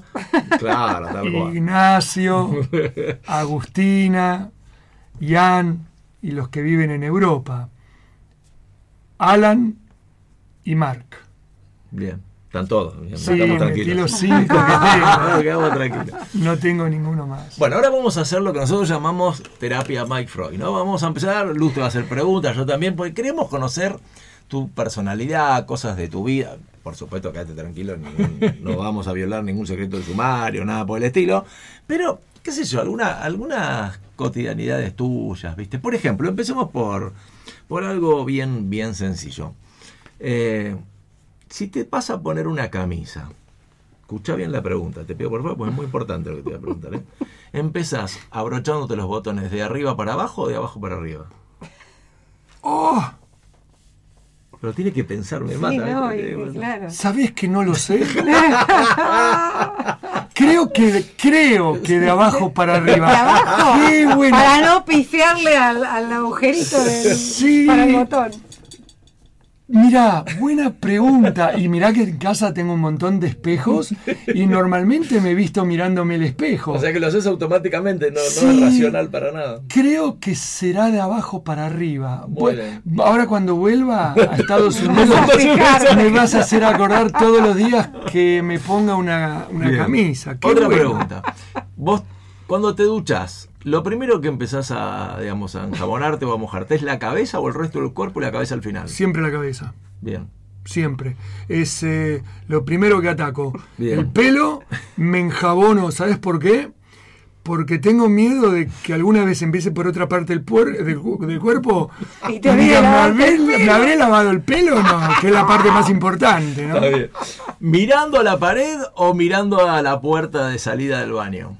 Como vivo solo, me baño con la puerta abierta y tengo un privilegio. Mm. Eh, tengo una montaña hermosa cerca de casa que se llama Mon Diablo. Ujú. Mi hermano Rubén y Vivi lo, lo conocen. Al vivir solo me baño con la puerta abierta y veo la montaña y digo, ¿quién puede bañarse y hacer otras cosas con la puerta abierta y ver la montaña esta? Que te digo, en, en invierno nieva en la cumbre. Y se llama Mon Diablo, para el que la quiera googlear. Mon Diablo, California, la va a encontrar. Ajá, perfecto. Bien. Nos vestimos, salimos del baño, nos secamos, qué sé yo, y nos vestimos. Primero va el calzoncillo, después las medias o después el pantalón y la remera. ¿Cómo es normalmente ese, ese ritual? Calzoncillo primero, ¿Mm? Después me pongo pantalón largo porque me voy a sentar en el piso, En el piso. en el piso para secarme los pies, los dedos de los pies con el secador de pelo, para ponerme talco y después las medias. Y si me siento en el piso con el calzoncillo sin el pantalón, voy a asociar el calzoncillo. Bien, muy bien, muy bien. Es automático, hoy lo hice también, en casa. Está muy bien. ¿Qué muy tenés, cerámico en el baño o tenés otro piso? Porque sentarse en el piso frío, aunque Eh, sea en no, calzoncillo. no, o pones una toallita. En el baño no me seco los pies, es en donde me visto, en mi cuarto. Eh, entonces, al lado de la cama, tengo el secador de pelo en el piso y eh, ahí me seco los dedos de los pies para tenerlos secos, secos. Y ahí me pongo el talco y después las medias. Eh, tengo un piso que es madera, madera en, Claro. en todos los dormitorios, sí. Claro. El hecho de vivir solo ya hace muchos años, por supuesto a veces uno pierde, el, digamos, eh, el ejercicio de la convivencia, ¿no? Digamos, empieza a tener mañas. Imagínate que estuvimos comiendo todos nosotros juntos, que yo, y Luz dice, ah, ¿me dejas probar de tu plato? Y te entra ahí con un tenedor y te saca un pedacito, después yo te saco, digamos, tomo algo de tu... va- ¿Eso va todo bien o te hincha un poco las pelotas? Depende de la gente. Eh, soy mucho de... Por la carita que están poniendo, le hincha las pelotas. Me da la sensación. Soy mucho de que no me toquen el plato Claro, hay gente que le molesta, ¿viste? Que le metas el tenedor. y también no me gusta que me tiren algo del plato, me digan, toma, probá de lo mío, como que me siento obligado también a dar de lo mío, ¿no? Ni probar. Ni ida ni vuelta. Ahora, eh, en los restaurantes últimamente se hace tapa, estilo tapa, tapa style, que se comparte todo.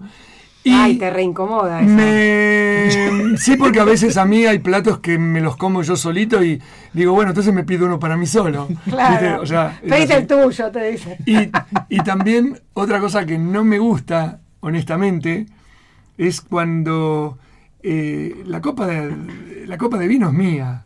Y me dicen, ¿me dejas probar del vino? Y No. pero, no, te doy, tráeme un vaso, te lo doy, claro, pero, Claro, pero no, de mi vaso no, ¿viste? Es, es- es mío. Y soy muy, soy muy Me de muero, me muero, me soy muy Me de encanta agarrar- la honestidad, me encanta. Mm, Soy muy de agarrar la copa como se debe eh, y, y- y no dejar el labio marcado. Constantemente me estoy limpiando los labios con la servilleta para no dejar el labio marcado en mi copa, ¿no? Claro. Por este motivo es que no tomas mate, ¿no?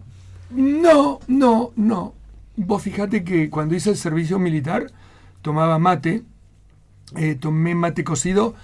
Eh, no tomo mate porque tomar mate solo y a la falta de argentinos, eh, tomar solo no me gustó. Y la última vez que tomé mate fue en un restaurante donde trabajaba, el barman era eh, vasco y él tomaba mate. Y un día me dio, me ofreció y me dio un ataque de cafeína impresionante a la tarde y no pude dormir a la noche. Ah, mira. Veía fuegos artificiales en casa. Y dije, no, no voy a tomar más. Me produjo acidez estomacal Claro. y es más, tenía paquetes que me llevé de acá. De yerba. Tengo, tengo mate, tengo bombilla, todo que ahora pasó a ser decoración en casa. Y se los terminé dejando a mi cuñada Vivi, que ella toma mate, Claro. y se los terminaron tomando ellos. Te digo, eran del año 2013, para que veas. Estaba añejada la yerba. Y bueno, eh, eh, se tomó igual. Para mí la yerba no se echa a perder. No. Ahora, eh, sí, me hice adicto al café, mañanero nada más. Cuando me levanto me tomo un café, después no tomo café en todo el día. Y sí me gusta mi vinito. me hice, como se dice en Estados Unidos, piqui. Piqui es, eh, ahí no me sale en español, como exigente. Ah, Eh, buen en- catador de vino. De vino. Eh, entonces, eh, a ver, cuando estoy solo por ahí me tomo uno normalito, pero compartirlo es tener vinos buenos y los me gusta describirlos, encontrarle propiedades en los cinco sentidos, ¿no? Ya sea la vista, el olfato, el color, el olor, hasta me decís, y bueno, ¿cuál es el otro sentido? Y el brindis, el chin. Claro. ¿no? Claro, claro.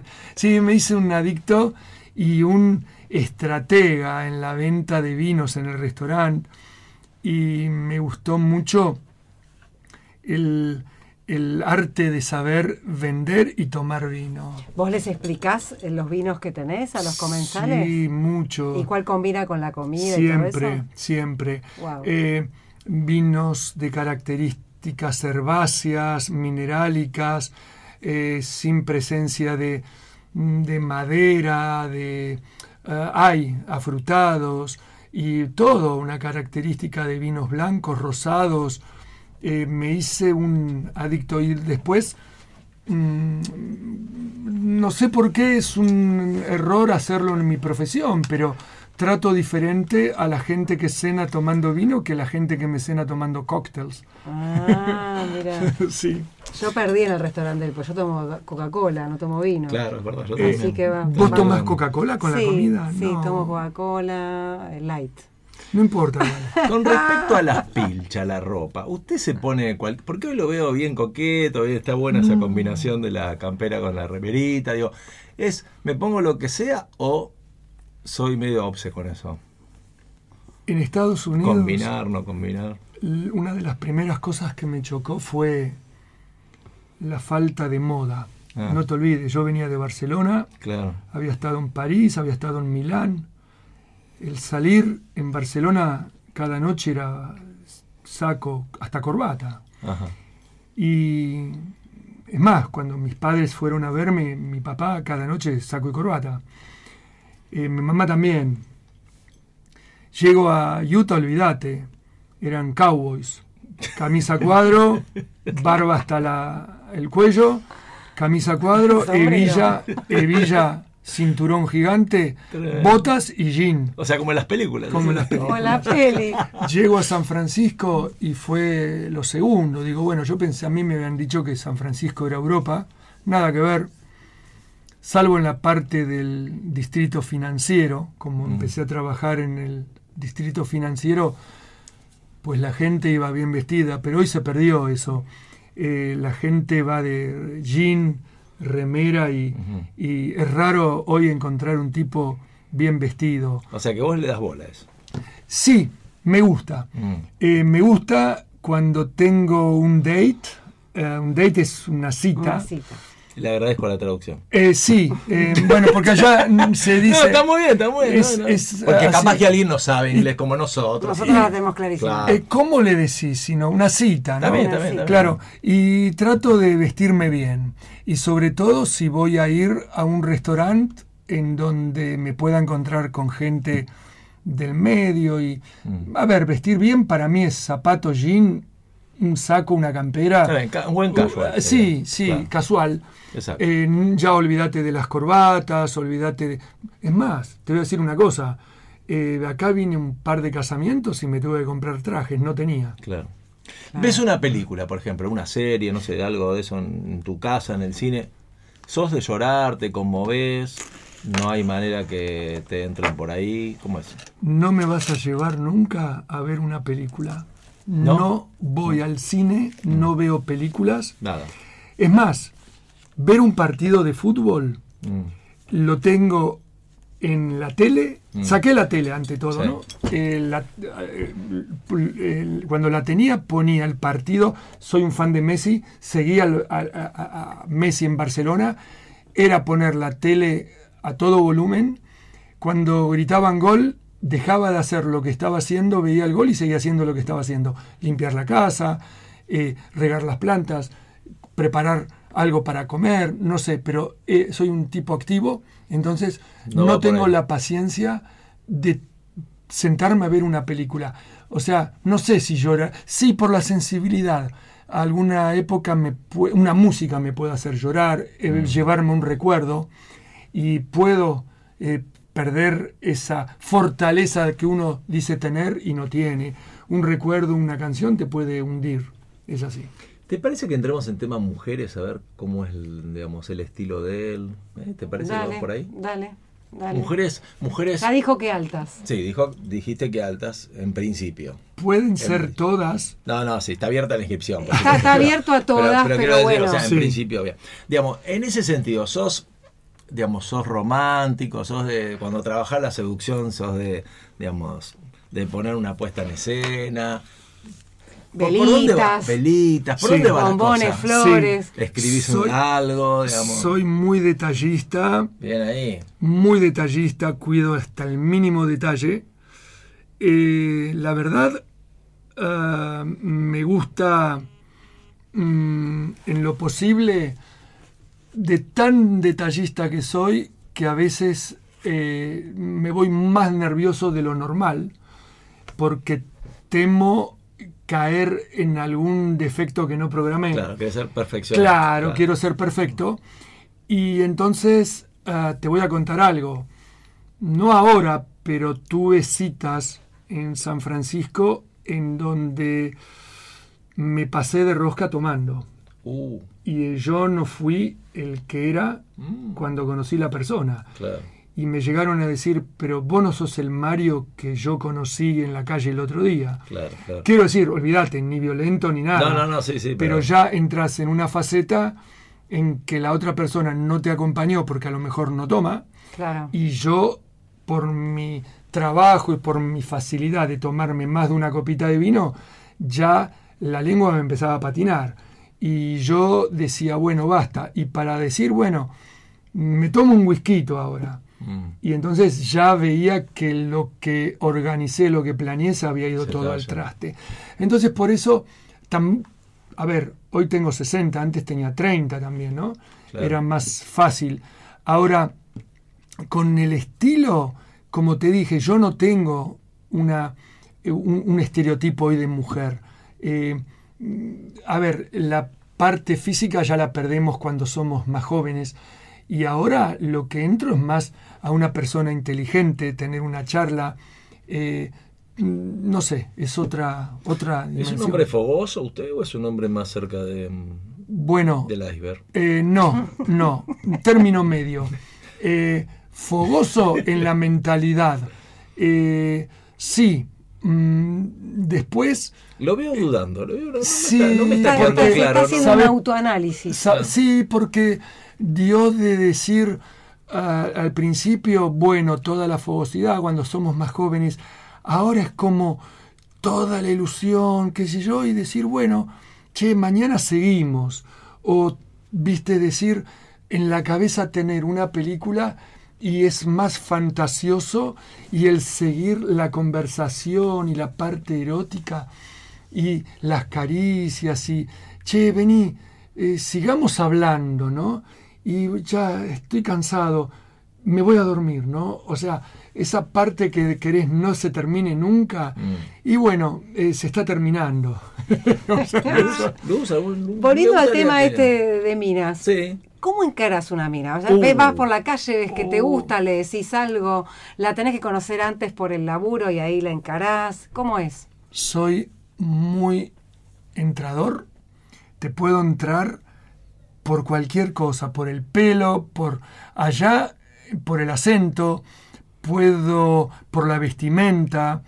Eh, es muy, no es muy difícil para mí entrar en una conversación. Es más, hasta mis amigos me decían, eh, Mario, ¿cómo no tenés una pareja con lo fácil que entras a- en una conversación? Como entro también salgo rápido. ¿eh? Claro. El mínimo detalle, el mínimo, lo mínimo de una persona que no me guste y me voy por las ramas y desaparezco. Sí, Y Sí. con el tiempo te vas poniendo cada vez más exigente. Sí, me pasó eso. Suele pasar. Me pasó, Sí. me pasó. Eh, fue incomprensible a veces el hecho de desaparecer. Y Para la otra persona. Para la otra persona. Y una chica, me acuerdo, en sí me dijo, Mario, ¿me podías haber dicho por qué y seguíamos viendo como amigos? No tuve, eh, como se dice en España, los cojones Los para, huevos. para los huevos, para decir, che, no te Hacías quiero... ruido cuando comías, por ejemplo. Sí. O, o gastaste más de la cuenta con esta que, que pedía Sí, y pero, eh, ¿sabes? En no tener el valor de confrontar y decir un llamado telefónico o una cita, lo más normal, ¿no? Y decir, ¿sabes qué? Te quiero como amiga y ya no sigamos en la relación, no tengo ese valor. Mm. ¿Qué cosas, Mario, sentís que no puedes perdonar? Hay, hay, digamos, viste que uno generalmente da segundas oportunidades en algunas situaciones, pero ¿en qué cosas decís no? Si esto sucede así, no hay vuelta. Tanto amistad, Hoy- pareja, lo que sea, lugares Hoy, donde... hoy siempre me voy a... re- re- eh, a ver, no perdonar el no haber hecho una familia. Eh, todos, eh, mis amigos, mis hermanos, todos tienen familia. Eh, la podía haber hecho si quería. Lo que pasa es que era tan organizado, tan... eh, que me han dejado parejas o novias eh, por no querer tener hijos, porque no estaba eh, preparado para mantener una familia. Entonces me dejaron. Pero ¿por qué hablas como si fuera algo que no se va a dar? Porque se puede dar en cualquier momento de la vida. Vos decís con Sí. 60 años. Sí. eh, Bueno, nosotros los hombres hombres corremos con pueden, ventaja en ese sí sentido. que. Bueno, Robert De Niro, el, eh, eh, el otro también, eh, ahora mm, también Al Pacino fueron papás con 80. eh, Chaplin, hay mil y- ejemplos. Y, y sí, también otro, uno que se convirtió al Bueno, budismo. Vos tenés 20 años menos que Sí, De Niro y que Al Pacino. Sí, por lo que yo lo pensé, y mis amigos eh, me dicen a veces, ¿no? Eh, no me imagino eh, con 80 años y teniendo que ir a buscar a un chico a la escuela. Tendría a la- 20 años. Sí, dijo, ya tendría no lo 20 tendrías años. que buscar al colegio. Bueno, me gustaría hacerlo, probarlo, pero, viste, no podés arriesgar a ver, lo que más me jode también es no haber dejado descendencia. Y, che, tengo tres nacionalidades, argentina, croata y americana. Y digo, no va a haber ningún Menic que tenga alguna nacionalidad ganada, porque me gané las dos que mm, gané, la croata europea y la americana, ¿no? Que no la sacás así nomás. Hasta ahora Y no hay ningún Meni. Bueno, hasta ahora vamos a ver. Ay, vamos a ver. Este, sí, pero es una de las cosas que más me, em, me lastimaron. Eh, después viajé mucho, viví divertido, me reí mucho. ¿La traición, por ejemplo, la puedes perdonar o no se vuelve de ahí? Si un amigo o una pareja, lo que sea, te traiciona No, o no. soy cáncer. Camino para atrás, para adelante, no perdono. Es más, te voy a decir algo. Eh, cuando me traicionó alguna chica, fueron pocas que me di cuenta, olvídate, ¿Nunca más? nunca más, y, pero nunca más, ¿eh? Eh, mal. Y no de odio ni de, de- de venganza, simplemente nunca más. Y después amigos que me la hicieron, no amigos, conocidos, Mm. también nunca más. Y vos sos igual, digamos. ¿Y Vos, en ese claro, sentido también. ¿No traicionaste nunca? Mm, No, que me acuerde, no. Que me acuerdo. No, no. Mira, eh, que me acuerde, no. Fue recíproco, digamos, pero fue sabien- a sabiendas que yo lo, yo lo iba a recibir y lo iba a dar también. Entonces, eh, fue, viste, pero no lo, no lo programé. O sea, sí, bueno, esa, esa traición la programé porque sabía que yo la iba a recibir también. Y bueno, no me gustaría entrar en detalles, pero fue una confirmación de que yo estaba recibiendo una traición. Y entonces yo dije, ahora vas a ver. Y bueno, Y. Lo- los hijos de inmigrantes, como en el caso nuestro, ¿no? Siempre tenemos como, como mandatos, como, como bueno, el, el típico mensaje de papá y mamá en cuanto a, a la manera de vivir. ¿Qué podrías decir que tenés vos? Una característica que tenés de tu viejo y una de tu vieja. Uy, es difícil. Un, no Es sé, así que es algo difícil. distintivo. Mira, la honestidad de los dos fue lo primero. Eh, soy honesto, pero muy honesto. Eh, a ver, loyal en inglés. ah, eh, a ver, como leal, l- leal. Ah, leal. Sabes, Eh, mi papá era muy honesto, muy buena persona. Mamá también, mi mamá también muy querida, pero la honestidad, eh, algo que no me hayan inculcado ellos, lo primero que se aprende es en la casa. Yo recuerdo una vez, entré a una piscina, de a una pileta de natación, porque me había llevado materias, y con un amigo nos fuimos a estudiar ahí a la casa, era una casa quinta, a la vuelta a casa. Y llegó el tipo, el dueño de la casa, y nos llevó, nos metió en un torino, recuerdo, y nos llevó a la comisaría. Y mi papá me fue a buscar a la comisaría. El maldito tipo este dijo que habíamos robado. Y mi papá fue con la mamá de mi amigo. Y el comisario, el, el policía les dijo, ah, si robaron, déjenlo acá. Y ahí me di cuenta de lo que era mi papá. Si había robado, que me deje acá. Eh, bueno, no puedo, salí mucho a los dos y a los abuelos también. Claro. Eh, trabajar, guardar, ahorrar y trabajar fue, viste. Mm, Me arrepentí mucho después de no haber estudiado algo, porque papá quería que estudie y me lo puso después. Yo no, yo me quería ir, yo me quería ir y viajar y aprender y desarrollar algo fuera del país porque veía que acá era difícil. Y con todo, te voy a decir algo más. Cuando terminé el servicio militar, fue apenas terminó la guerra de las Malvinas, yo salí a buscar trabajo y no quería trabajar ni en bares ni discoteca, que era lo que más había. No conseguía ningún lado. Lo primero, ¿tenés secundario? No, no, no, entonces andate, andate, andate. Y lo primero que me preguntaban, Sí, sí, tal cual. y así, era todo, era pegarme portazos en la cara. Y bueno, y por eso decidí tomar el, avión, digo, "Ah, nadie me va a preguntar si tengo secundario en otro país. Y así fue.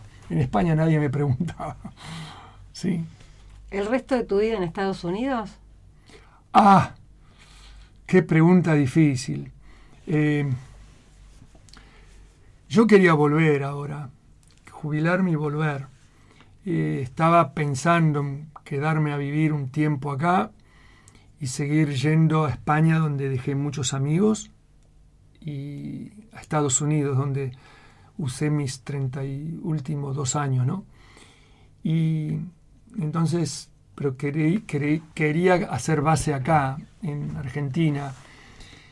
Pero es difícil, no sé, es difícil eh, lo que te mencioné antes, la educación, el, respeto al prójimo, el- los trámites fáciles, ¿no? Eh, allá, por decirte algo, se me acaba el registro y me lo mandan por correo. Pero acá tendrías que hacer un, Sí, un gran esfuerzo. Allá por correo, se me vence algo y te lo mandan por correo.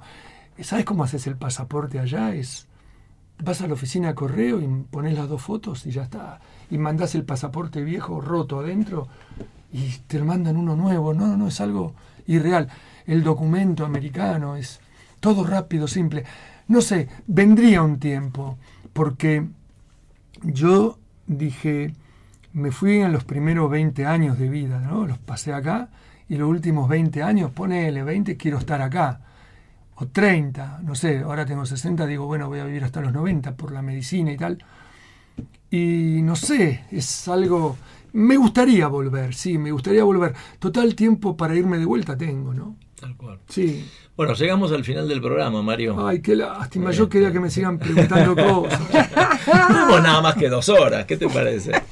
Bueno, la verdad, eh, un encanto. Muy lindo escucharte, uno aprende cosas, siempre que, que- que Sí. viene alguien que vive en otro lugar, te, te- no sé, te nutre de situaciones distintas, de cómo se puede vivir mejor, ¿no? No es tan complicado. Y, y la verdad que fue muy lindo que hayas compartido este, tu testimonio desde el humor, desde la reflexión, desde la emoción por momentos también, un poco de todo. con- Bueno, como tiene una buena comida, ¿no? Un ingrediente de todo tipo. Así que, de verdad, un, un placer y, y supongo que Luz comparte. Totalmente. Aparte una facilidad para explicar, para de palabra, viste, no se cohibió para nada. Sí. Eh, parece que hubiera dado muchos reportajes en su vida. No. No somos Radio Mitre, pero bueno. Bueno, ya, ya te va a llamar Feynman, ya te va a llamar este, Me muero. Rossi. Qué lindo, me Tal encantaría. cual, tal cual. Y bueno, y, y nos gustaría que cierres el programa vos, que, que, que cierres con cosas que tenés ganas de decir para, para cerrar el programa, si te parece bien.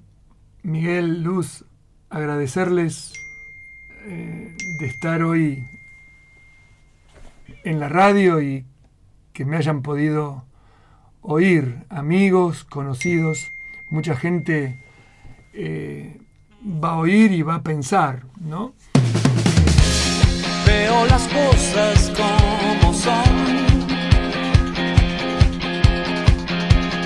Vamos de fuego en fuego, hipnotizándonos.